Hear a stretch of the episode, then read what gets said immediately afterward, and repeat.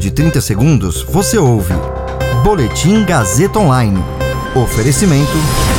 Se você tem muito o que dizer e quer escolher uma profissão para dar voz às suas ideias, a Faculdade Casper Libero é o seu lugar. Jornalismo, publicidade e propaganda, relações públicas, rádio, TV e internet. Todas as possibilidades abertas. Acesse casperlibero.edu.br e conheça as infinitas rotas que o mundo da comunicação oferece. Comunicação é mais do que uma escolha, é um modo de existir. Agora você fica bem informado e atualizado. Está no ar o Boletim Gazeta Online.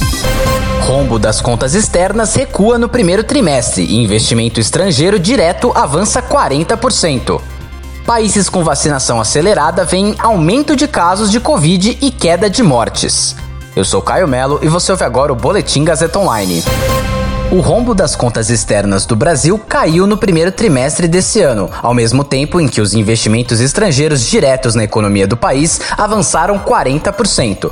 As informações foram divulgadas ontem pelo Banco Central. De acordo com o banco, a melhora no rombo das contas externas na parcial de 2021 está relacionada com o déficit menor na conta de serviços, com queda nos gastos no exterior e também com forte redução nas remessas de lucros e dividendos para fora do país.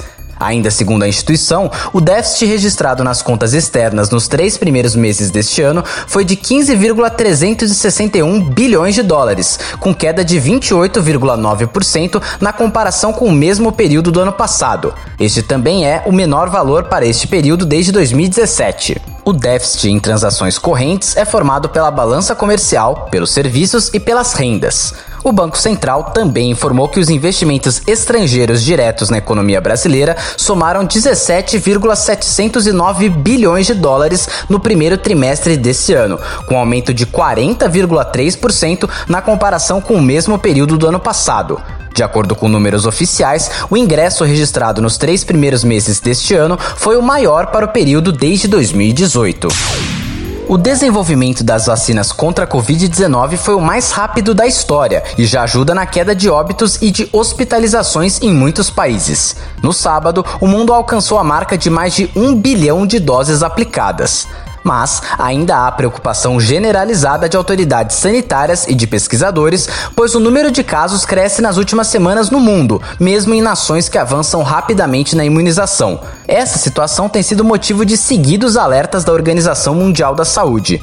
Uma das grandes preocupações é que o atual crescimento de novos casos no mundo, que acelera semanalmente desde o fim de fevereiro, contribua para o surgimento de novas variantes, mais agressivas, que possam minar a eficiência das vacinas. Quem puxa atualmente a alta de novas infecções é a Índia, onde foi identificada uma nova variante e as medidas de restrição estavam brandas até o início deste mês.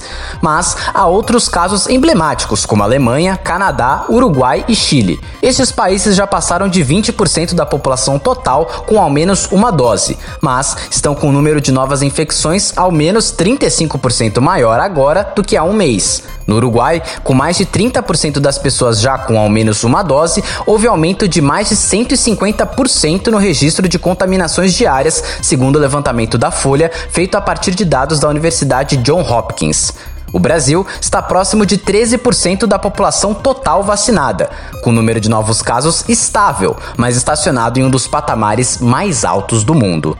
Esse boletim contou com suporte técnico de Agnoel Santiago, supervisão técnica de Roberto Vilela, coordenação Renato Tavares, direção da Faculdade Casper Liber e Gazeta Online, Wellington Andrade. Você ouviu Boletim Gazeta Online. Para saber mais, acesse radiogazetaonline.com.br.